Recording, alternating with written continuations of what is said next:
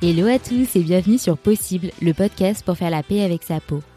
Je suis Camille, créatrice du compte Instagram Possible et auteur du livre Mon histoire avec la dermatillomanie. Parfois, il nous manque juste la bonne information pour avancer. Alors, avec ce podcast, on va explorer les meilleurs conseils et bonnes pratiques pour être mieux dans sa vie, dans son corps et dans sa peau. Ma mission, c'est que chaque épisode vous permette d'apprendre et d'être inspiré. Bonne écoute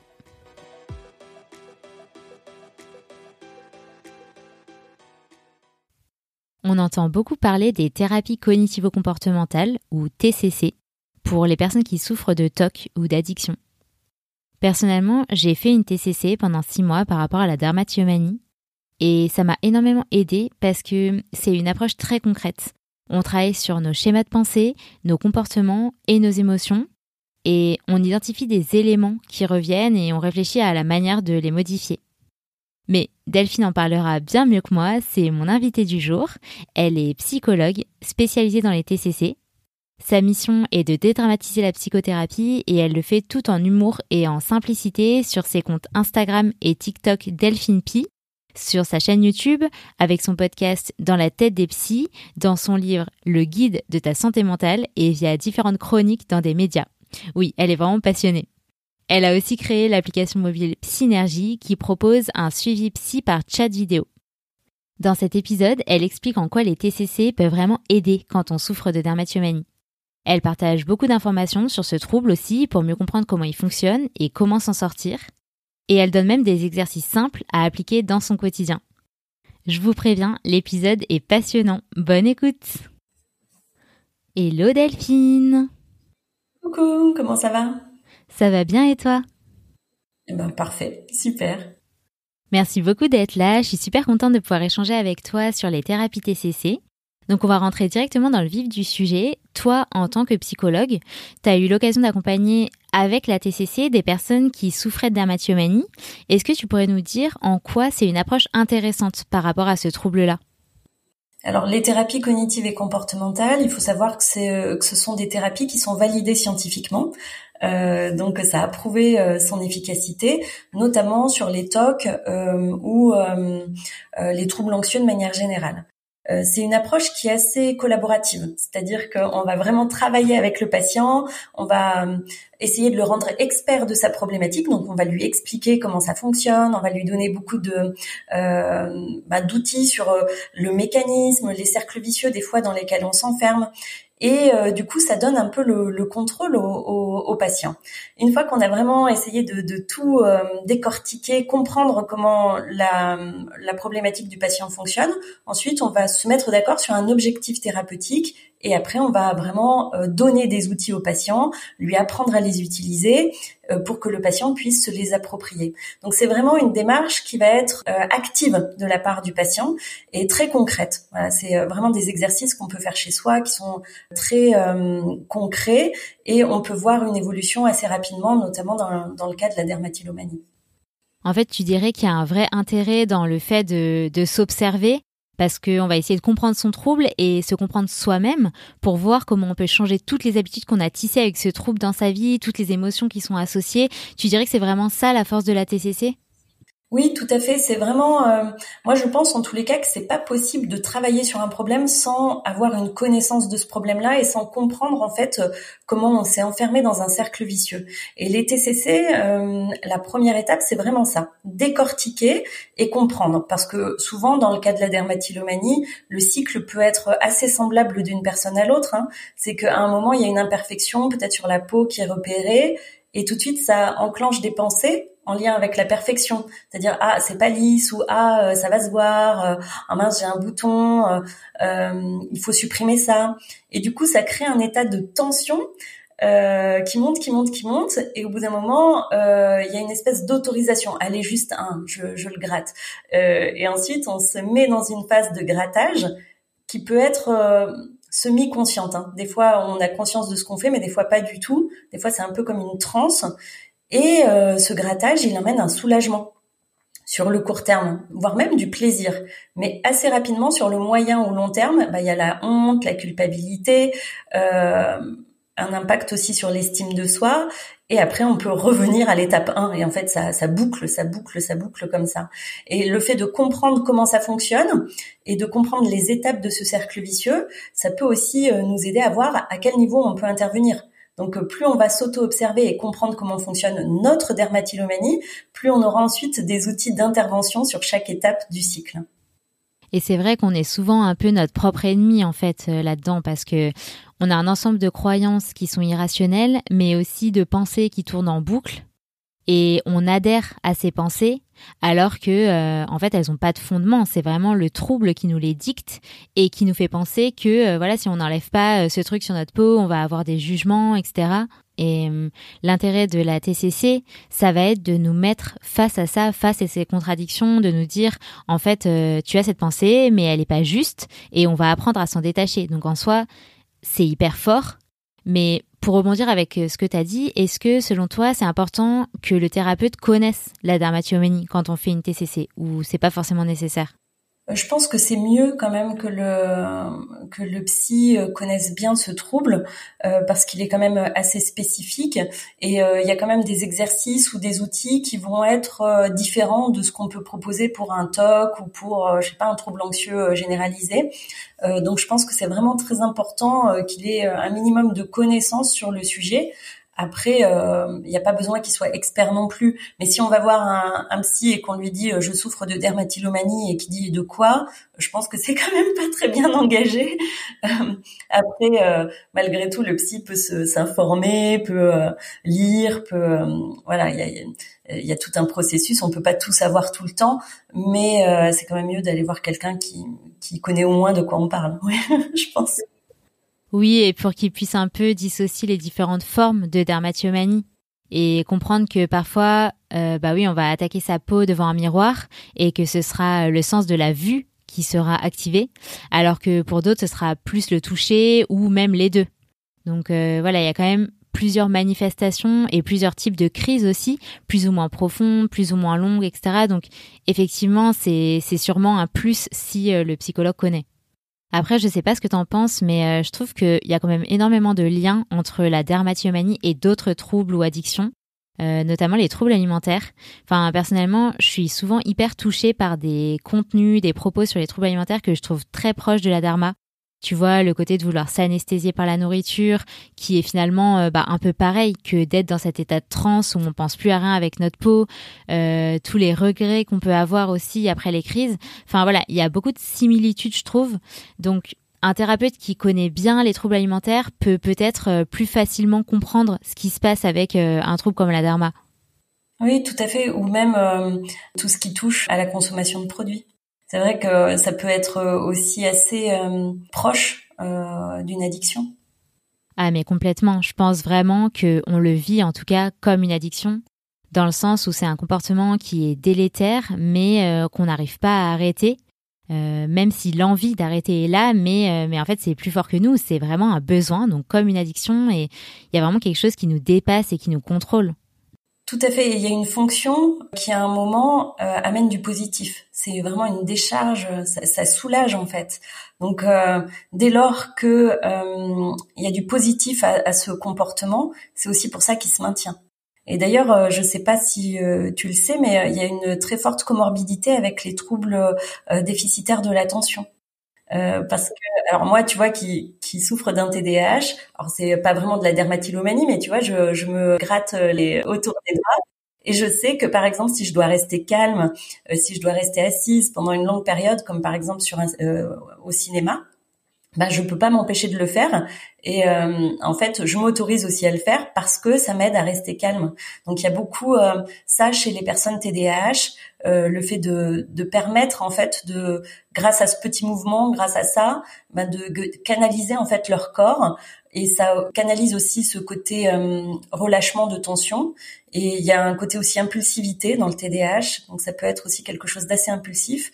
Et ça déclenche aussi hein, faut pas l'oublier de la dopamine. Donc ça déclenche euh, du plaisir. Donc c'est aussi pour ça que c'est si difficile d'arrêter les grattages. C'est parce que il y a quand même quelque chose qui répond à un besoin et qui apporte du plaisir. Tu soulèves plein de points super intéressants. Déjà, pour ceux qui ne le savent pas, comorbidité, ça veut dire euh, association ou cumul de troubles. Et en effet, dans le cadre de la dermatillomanie, comme tu le dis, il y a beaucoup de troubles de l'attention aussi. Il peut y avoir euh, de la dépression, euh, de l'autisme et puis d'autres formes de troubles anxieux.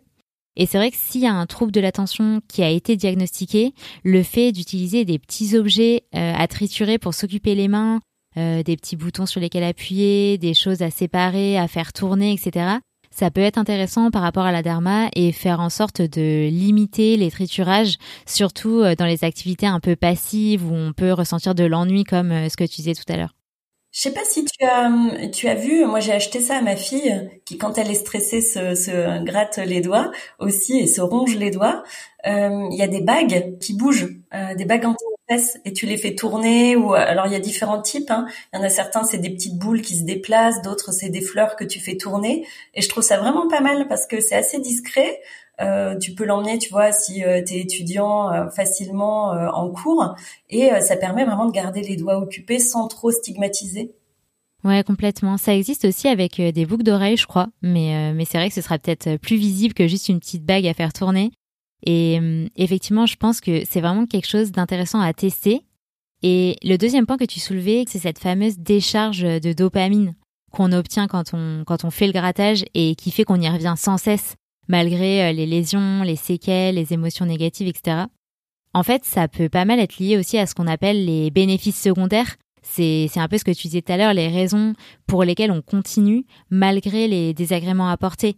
Donc, euh, au-delà de la dopamine, il va aussi y avoir, euh, je sais pas, par exemple le fait que les grattages nous donnent parfois une raison d'annuler quelque chose ou une sortie à laquelle on n'était pas, on voulait pas aller et on n'était pas forcément honnête avec nous-mêmes. Et en fait, c'est un peu la crise qui va sonner le glas de ça en disant bah non, tu vas pas y aller. Mais euh, mais nous, on s'est pas autorisé à le faire s'il y avait pas eu la dermatomanie. J'ai l'impression que parfois les crises, elles vont manifester des moments de désaccord interne et elles viennent un peu nous sauver de quelque chose. Elles ont, elles ont une utilité en fait dans notre vie. Mais ça, c'est vrai que ça peut être difficile à identifier. Je sais pas si dans le cadre de la TCC, il y a cette approche de recherche de bénéfices secondaires. Si, si, oui, bien sûr. Euh, quand on fait justement ces cercles vicieux, quand on est dans la première étape en fait de la thérapie, qui est vraiment l'auto-observation, c'est-à-dire on va vraiment sur une semaine ou deux essayer de notifier euh, de manière vraiment très précise chaque crise de grattage pour essayer de comprendre quel a été le déclencheur, euh, est-ce qu'il y a eu des pensées, hum, si oui, euh, quelles étaient ces pensées? Avant, après, qu'est-ce qui s'est passé pendant la crise, qu'est-ce qui s'est passé après la crise? Donc euh, moi, je donne souvent un tableau d'auto-observation à faire sur minimum une semaine pour vraiment comprendre comment ça fonctionne, parce que ça peut être déclenché par un stress, ça peut être déclenché par un, stimulus, c'est-à-dire soit visuel, je me regarde dans la glace, j'ai un bouton, soit en passant la main, ou une petite sensation de picotement. Ça peut être aussi déclenché par l'ennui. Euh, quand on s'ennuie, on va avoir euh, voilà euh, l'habitude d'aller hop se toucher la peau. Ça peut être aussi déclenché par la concentration et ça énormément et c'est pas très conscient. Quand on est à fond sur un dossier, qu'on est un peu stressé, qu'on a voilà une échéance et qu'on bosse bosse bosse, surtout dans les révisions par exemple, eh bien après avoir révisé, on peut se rendre compte qu'on s'est gratté vraiment tout le visage ou les mains et en fait là c'était presque pas du tout conscient. Donc d'avoir euh, déjà cette première étape d'auto-observation pour essayer de comprendre quels sont les déclencheurs et comment fonctionne ma crise, ben ça nous donne beaucoup de pouvoir ensuite sur euh, le fait de, choisir et de tester les stratégies qui vont être le plus adaptées à nous. Et euh, quelque chose qui est adapté à moi, ça va pas être forcément adapté à toi. C'est vraiment quelque chose de très personnel et c'est pour ça que c'est bien d'aller voir un psy parce que on peut vraiment personnaliser la prise en charge. Ah mais complètement et c'est hyper intéressant ce que tu dis parce qu'il y a beaucoup de personnes qui disent oui mais moi je sais pas quand je fais des crises c'est tout le temps. Et c'est vrai que ces personnes vont avoir un peu l'impression qu'elles peuvent pas travailler sur elles parce qu'en fait c'est complètement inconscient et les grattages peuvent arriver à n'importe quel moment de la journée. Mais j'ai l'impression que dans certains cas, c'est un peu aussi une fuite en avant de se dire euh, non mais moi je peux pas identifier de situations type dans lesquelles je fais des crises. Alors que en fait, quand on commence à travailler sur ça, à s'observer, eh ben, on en voit des, choses qui reviennent. Donc, parfois, effectivement, les grattages sont inconscients. Mais euh, comme tu dis, euh, ça va ça va souvent arriver dans des moments de, révision, dans des activités passives comme devant la télévision, dans la voiture, etc. Donc au-delà d'identifier des activités propices, on va peut-être identifier des moments ou des lieux où on aura au moins euh, un point d'accroche sur lequel travailler. Je pense que ça, c'est hyper important. Et la deuxième chose, c'est que souvent, c'est un travail qui est pas facile à faire. Et je sais que moi, quand j'avais commencé ma TCC, j'avais beaucoup repoussé ce travail parce que je pense que c'est quelque chose qui est très euh, confrontant Enfin, on se met face à ce trouble et en fait, le trouble, lui, euh, il a aucune envie qu'on se détache de lui parce que c'est notre mécanisme de, de, survie, c'est notre façon de nous équilibrer. Donc en fait, lui, il veut que tout reste comme ça et il se dit euh, non non, je veux pas que tu ailles regarder un peu plus pour que tu puisses me déloger, etc. Donc c'est important de comprendre que ça va être inconfortable au début ce travail et, et c'est peut-être quelque chose qu'on va repousser en disant qu'on n'a pas envie de le faire, que ça sert à rien, etc. Mais en fait, comme on le disait au début, je pense que comprendre son trouble, c'est vraiment la clé pour euh, commencer un travail de guérison. Donc, euh, il faut s'accrocher. C'est intéressant ce que tu dis et ça me fait penser en fait euh, au changement. il y a différentes phases dans, dans, le changement et il est souvent le même, peu importe la problématique. ça a été étudié beaucoup avec les addictions. Euh, mais en fait, euh, c'est quelque chose qui peut se coller euh, à absolument tout. je ne sais pas si tu connais ces étapes, mais au départ, c'est la pré-contemplation, c'est-à-dire moi, j'ai pas de problème. on est dans le déni, on n'a pas conscience de la problématique. Donc c'est vraiment, par exemple, non mais moi la dermatillomanie, non j'ai pas du tout de soucis. Ensuite on va être en, en contemplation, c'est-à-dire oui c'est vrai j'ai un problème, mais bon c'est pas très gênant, ou je peux m'arrêter quand je veux, ou je verrai plus tard. Après, on passe euh, dans l'étape de préparation en se disant oui, j'ai un problème et il faut vraiment que je trouve une solution. Et c'est là qu'on va pour, pouvoir, par exemple, aller se renseigner, lire des bouquins, prendre contact avec des psys, etc. Et après, on passe à la phase d'action, c'est-à-dire on met en place des stratégies. Et après, c'est la phase de maintien, c'est-à-dire on, on, voilà, on a arrêté la dermatillomanie, on arrive à, à gérer au quotidien. Et il faut pas oublier qu'il y a une phase qui est obligatoire, c'est la rechute. c'est pas une exception, c'est vraiment normal qu'il y ait des rechutes et qu'il y en ait plusieurs. C'est ça aussi euh, qui est important de prendre en compte, c'est que la rechute, après, elle peut nous euh, amener à retourner dans n'importe quelle étape précédente. On peut retomber en pré-contemplation, en contemplation, en préparation, peu importe, mais en tous les cas, elle nous ramène à une étape inférieure. Et euh, quand on vit un échec, quand on voilà, on a de nouveau une crise, c'est important de prendre conscience que euh, c'est juste normal et que ça fait partie en fait du processus et qu'on va repartir sur quelque chose de euh, enfin on va reprendre nos stratégies et on va de nouveau réussir après à, à stopper ce comportement s'il nous fait souffrir.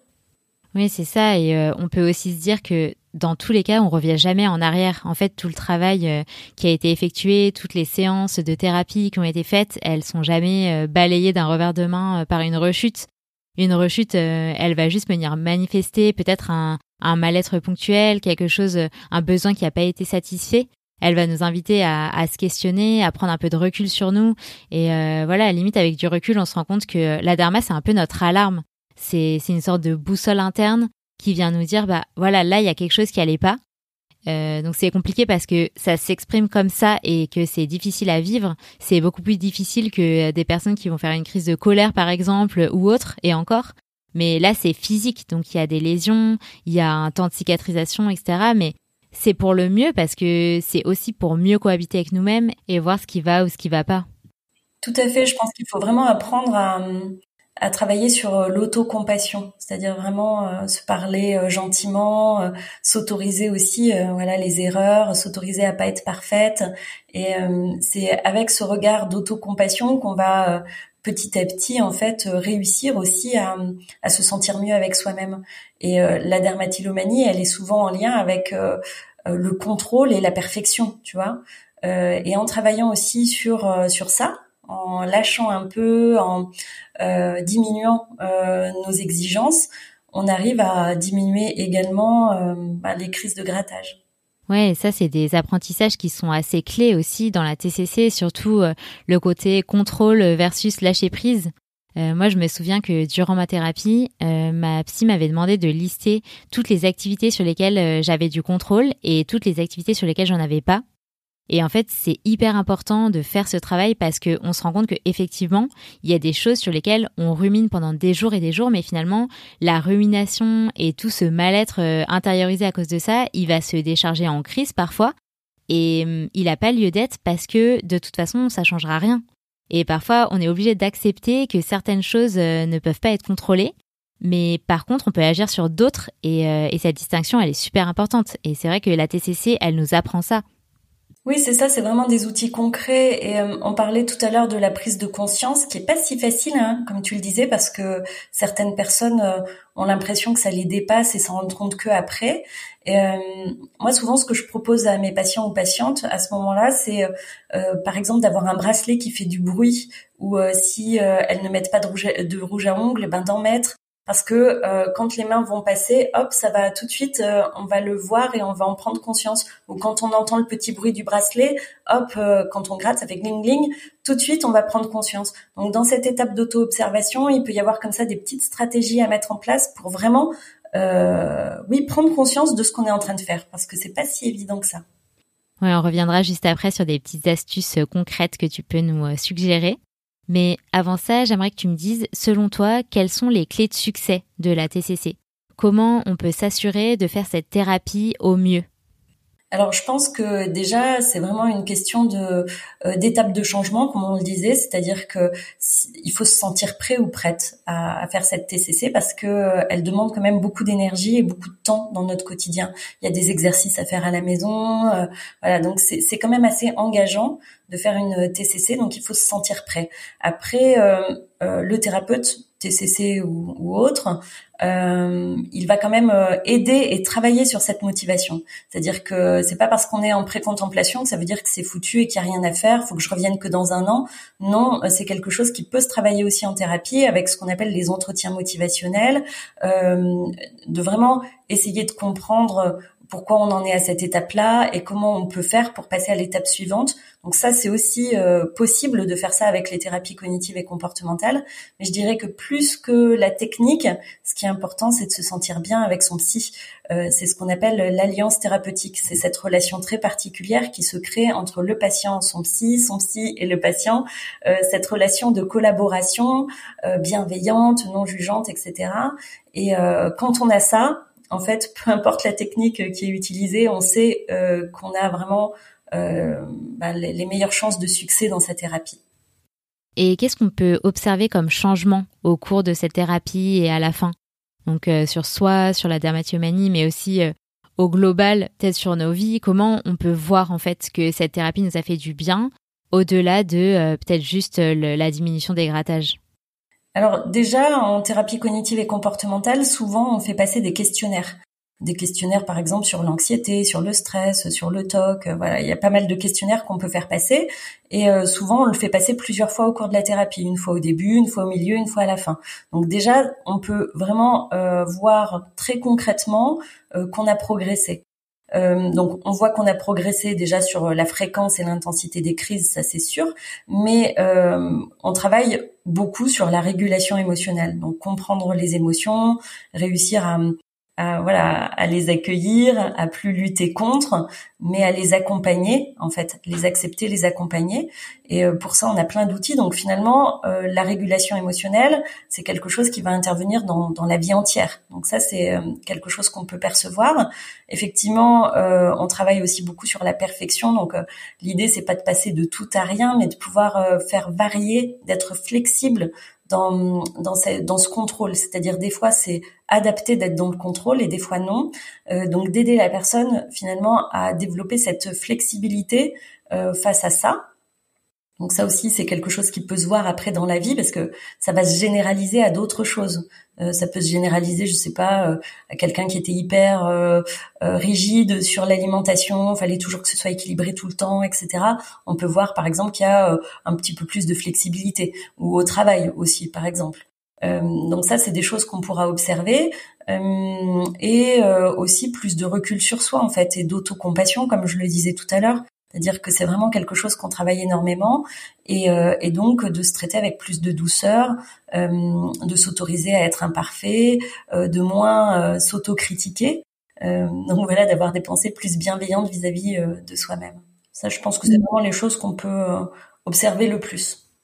Ouais, c'est vrai que c'est souvent assez fou de le voir parce que c'est pas un point de bascule net, mais il y a un moment où on va se dire tiens, je me sens différente. Et hum, on va avoir la sensation que dans certaines situations où euh, on avait tendance à se renfermer sur soi ou euh, à intérioriser des choses, ben là on va s'affirmer beaucoup plus, on va dire euh, là voilà mon besoin, j'ai pas envie de faire ci ou ça et ouais, on va mieux se connaître et être plus en phase avec nos décisions, nos choix, notre vie. Et hum, ça va forcément avoir des répercussions positives et qui dureront sur le long terme. Oui, c'est vrai. Et c'est bien d'avoir ajouter ça, le regard de l'autre, de moins, euh, je dirais, de moins faire attention au regard de l'autre et de plus s'assumer. J'ai l'impression qu'il y a quand même beaucoup de tensions et de mal-être qui sont euh, liés à ça. Enfin, au fait qu'on se force à faire des choses parce que on n'assume pas forcément de respecter nos besoins profonds et on va sans cesse s'adapter à quelque chose ou à quelqu'un. Et j'ai l'impression que dans le cadre de la dermatomanie, on va beaucoup vivre pour les autres et s'oublier. Enfin, il y a une grosse notion de reconnexion à soi et à nos forces pour aller mieux. Et justement, pour rester dans le concret, est-ce que tu pourrais nous partager un ou deux exercices issus de la TCC qu'on pourrait mettre en place dans notre quotidien? Ah ben, alors du coup, je vais te parler d'autocompassion encore avec un exercice très concret. Quand on repère qu'on a des pensées euh, très négatives vis-à-vis de soi, par exemple, je suis moche, euh, euh, j'ai des boutons partout, c'est affreux, euh, voilà, des, choses comme ça qu'on connaît bien quand on souffre de dermatillomanie, et ben de se poser la question est-ce que je dirais ça à ma meilleure amie dans la même situation? Et qu'est-ce que je lui dirais? Eh ben certainement pas, je lui dirais pas non mais t'es affreuse, ne sors pas comme ça, c'est pas possible, les gens vont te jeter des cailloux. Je dirais pas ça à ma meilleure amie si elle avait des boutons sur le visage, même si elle les avait grattés et que c'était très rouge, peu importe. Euh, je lui dirais franchement tout le monde s'en fout, c'est pas grave. voilà ce que je lui dirais. Et euh, ça, ça, peut pas, enfin. Euh, ça a pas à t'empêcher de sortir. Tu peux sortir même avec des boutons. Voilà ce que je dirais à ma meilleure amie. Sauf que nous, généralement, ben, on se traite avec euh, avec beaucoup de, sévérité et euh, finalement, on parlerait pas du tout comme ça, même à son pire ennemi. C'est-à-dire qu'on se on se fouette toute la journée, quoi. Et euh, le fait de faire cette petite gymnastique intellectuelle, est-ce que je parlerais comme ça à ma meilleure amie? Ben ça, on se rend compte en fait de la violence qu'on s'impose à soi-même. Et euh, moi, j'aime bien aider mes patients justement à devenir leur meilleur ami. Se dire, il n'y a pas de raison en fait que vous vous traitiez pas comme ça, alors que vous pouvez traiter n'importe qui d'autre comme ça. Ouais, c'est un super exercice et je trouve qu'il invite aussi à voir les choses dans l'autre sens. En se disant, bah, en fait, si demain ma meilleure amie me dit qu'elle a pas envie de sortir à cause de sa peau, bah en fait euh, limite je lui répondrais mais mais ta peau je m'en fiche c'est toi que j'ai envie de voir c'est pas ta peau. Donc euh, ça invite aussi à se détacher de de cette peur parce qu'il y a sûrement des peurs qui sont cachées en dessous des peurs euh, du jugement du rejet de l'abandon. Et alors peut-être que ça peut arriver qu'il y, y, ait certaines personnes qui manquent profondément d'empathie et qui projettent leurs propres peurs sur nous et qui ont des réactions parfois inadaptées ou qui jugent. Mais dans la majeure partie des cas, en fait, les gens, limite, ils, ressentent juste de la compassion et ils ont envie d'aider, de soutenir et ils sont pas dans le jugement. Oui, et pas que pour la dermatillomanie, mais c'est vrai que euh, dans ce cadre-là, je trouve que c'est euh, encore euh, plus pertinent. Je pense qu'on a fait un bon tour du sujet. Est-ce qu'il y aurait des ressources que tu pourrais nous conseiller sur ça, ou même des conseils concrets sur comment mettre en pratique la TCC au quotidien Je sais pas, avoir un carnet ou autre? Est-ce que tu as des choses à rajouter? Euh, bah, je dirais qu'il faut pas hésiter à, à, en parler aux gens autour de nous euh, pour qu'ils comprennent en fait, parce que des fois on reste bien seul face à ça et on n'ose pas en parler euh, par honte. Donc, euh, alors que le soutien social en fait c'est quelque chose d'hyper important et de protecteur contre euh, ben, tous les troubles psy de manière générale.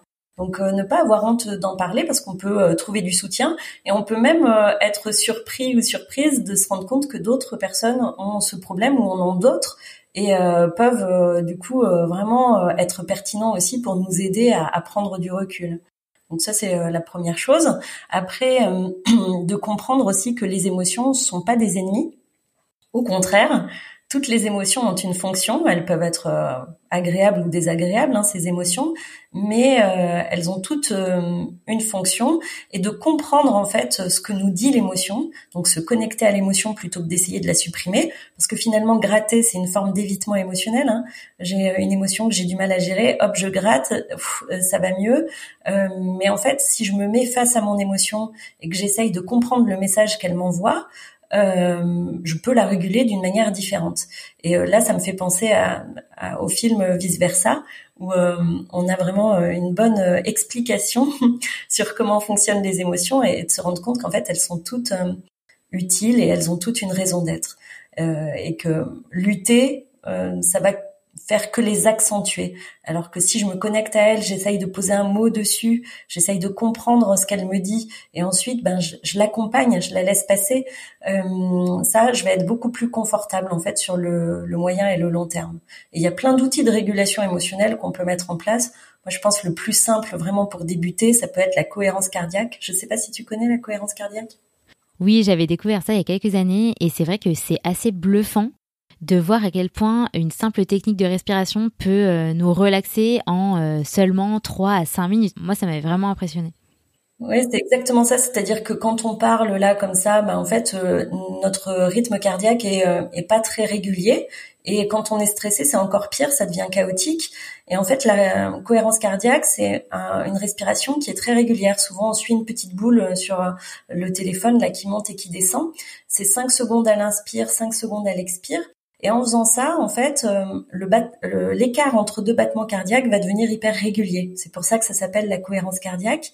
Et euh, le fait de faire ça, voilà, pendant 3 à 5 minutes euh, plusieurs fois par jour, ça va entraîner très rapidement un apaisement émotionnel et ça a aussi beaucoup d'impact par exemple sur le sommeil ou sur le stress de manière générale et on ressent vraiment très rapidement les bienfaits donc ça apaise presque systématiquement et immédiatement et, euh, et, donc dans les moments vraiment où on se sent mal, où on, ressent cette envie de gratter par exemple et, qu'on essaie de s'empêcher, eh ben ça peut être une stratégie à mettre en place pour réussir à, à, à mettre du temps entre j'ai envie de me gratter et je me gratte.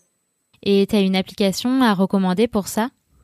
Il y en a plusieurs. Alors moi, je, euh, je conseille d'essayer plusieurs applications, mais il y en a plein de gratuites. Il n'y a pas besoin de payer pour ce genre d'application-là. Il y en a certaines, c'est avec le son, d'autres c'est avec, euh, voilà, c'est visuellement. Euh, je crois qu'il y a Respirelax qui est assez connu sur sur ça. Après, il y en a aussi beaucoup sur YouTube. voilà, je pense qu'il faut rechercher cohérence cardiaque et voir l'appli qui nous va le mieux. Euh, mais c'est vraiment, euh, je trouve, une petite habitude euh, qui permet vraiment de bien prendre soin de sa santé mentale au quotidien. Oui, exactement. C'est simple et efficace. Donc, merci beaucoup de l'avoir partagé ici. Bon, on arrive déjà à la fin de cet épisode. Je vais te poser une question que j'aime bien poser à tous les invités. C'est qu'est-ce que tu fais toi pour être bien dans ta peau? Moi, euh, pour être bien dans ma tête, alors moi, je, je, prends en fait la santé mentale exactement de la même façon que la santé physique. D'ailleurs, je comprends pas trop pourquoi les deux sont dissociés, mais euh, en fait, je euh, j'ai des petits moments dans ma journée, euh, comme euh, comme quand on se brosse les dents, tu vois, on prend plusieurs minutes par-ci par-là pour se brosser les dents. Ou, eh bien, moi, j'essaie vraiment dans ma journée d'avoir plusieurs moments où je prends soin de ma santé mentale. Donc, ça peut être en auto-observant comment je me sens c'est vrai que tu vois, des fois quand on vit avec quelqu'un, ça nous viendrait pas à l'idée de pas lui demander tous les jours comment tu vas. Euh, mais avec nous, souvent on le fait pas. Donc euh, d'avoir un petit moment tous les jours pour se demander mais comment je vais, déjà rien que ça c'est pas mal.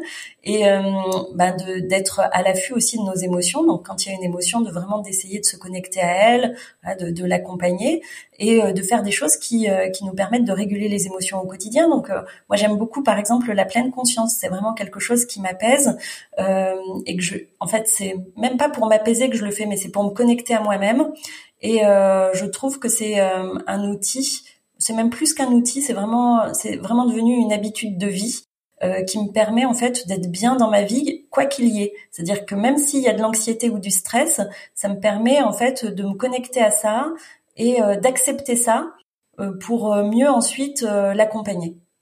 Et concrètement, comment tu t'y prends? Est-ce que tu fermes les yeux? Est-ce que tu te mets dans un endroit? Tu t'assois?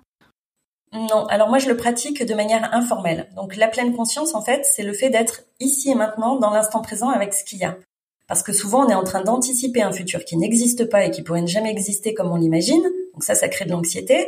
On est en train de ruminer un passé qui n'existe plus. Et ça, ça crée de la tristesse. Et dans la dermatillomanie, c'est bien un peu ça. La peur de la crise euh, ou euh, anticiper euh, les situations de stress et ruminer sur la crise qui vient de se passer et se trouver nulle. Euh, quand on s'ancre dans l'instant présent, ici et maintenant, finalement, tout ça, ça n'existe pas. Et moi, ce que je fais, l'exercice que je préfère, c'est faire l'extraterrestre. Donc ça me prend pas de temps en fait de faire ça, mais c'est euh, dans mon quotidien, ça peut être plusieurs fois par jour. J'essaye de me connecter à ce que je fais comme si j'étais un extraterrestre et que c'était la première fois que je faisais ce truc-là. Donc euh, si par exemple je suis euh, en train de me laver les mains, bah, je vais faire attention à l'eau l'eau chaude sur mes mains, au frottement de mes deux mains l'une sur l'autre, à l'odeur du savon, au bruit de l'eau qui coule, etc. Donc avec chacun de mes sens, je vais me connecter vraiment pendant quelques secondes euh, vraiment fortement à ce que je vis dans l'instant présent. Et je vais faire ça plusieurs fois par jour. Ça peut être en marchant, ça peut être juste euh, prendre conscience de ma respiration, euh, ça peut être en cuisinant. Et ça me permet en fait de plus savourer mon quotidien et d'être plus présente en fait, tout simplement. Non mais c'est tellement important. Enfin, on a tendance à être tout le temps dans nos têtes, à élaborer des scénarios tous plus anxiogènes les uns que les autres. Et Parfois, juste revenir au présent, c'est le seul moment qu'on peut savourer pleinement. Donc, euh, c'est un super conseil. Merci pour tout ça. En tout cas, où est-ce qu'on peut te contacter si on cherche à avoir plus d'informations et à suivre euh, tout ce que tu fais? Bien sûr, euh, l'application Synergie où je propose des suivis par chat vidéo. on a plusieurs psys d'ailleurs spécialisés en dermatillomanie et sur les réseaux, donc Instagram et TikTok, Synergie. Super, bah je mettrai tous les liens dans les notes de l'épisode. Merci beaucoup Delphine, à bientôt. Merci Camille pour l'invitation. Et voilà, on arrive déjà au bout de cet épisode. J'espère qu'il vous a plu et que vous avez appris plein de choses sur les TCC et euh, la Dharma au sens large. J'espère aussi que ça vous a donné encore plus envie de prendre soin de vous et de votre santé mentale. N'hésitez pas à aller regarder les différents contenus de Delphine, elle fait vraiment un incroyable travail de vulgarisation. Et si vous voulez découvrir les coulisses d'une thérapie TCC pour la dermatillomanie, je raconte la mienne dans mon livre, Mon histoire avec la dermatillomanie, donc en partageant euh, les prises de conscience que j'ai eues, les exercices que j'ai faits, ce qui a marché, ce qui a moins marché, les difficultés aussi que j'ai pu euh, traverser, et, euh, et puis tous les effets que j'ai observés au fil des semaines et des mois, et comment finalement ça m'a aidé à aller mieux. Ça pourra peut-être déjà vous aider à mettre en place quelques bonnes pratiques par vous-même avant de commencer éventuellement une TCC. Le livre est dispo sur mon site possi.fr et je vous mets tous les liens dans les notes de l'épisode. Pour terminer, j'aimerais juste vous poser une question. C'est qu'est-ce que vous retenez finalement de tout cet échange? Qu'est-ce que vous allez mettre en place tout de suite pour tirer tous les bienfaits de cette écoute? Si vous en avez envie, je vous invite vraiment à essayer la cohérence cardiaque. Juste 5 minutes. Pour constater les bienfaits et éventuellement l'ajouter à votre petite boîte à outils bien-être. Voilà, c'est tout pour aujourd'hui. On se retrouve très bientôt sur le podcast possible. D'ici là, prenez soin de vous et de votre peau. Et n'oubliez pas de vous abonner et de laisser un avis sur le podcast si c'est pas déjà fait. Bye bye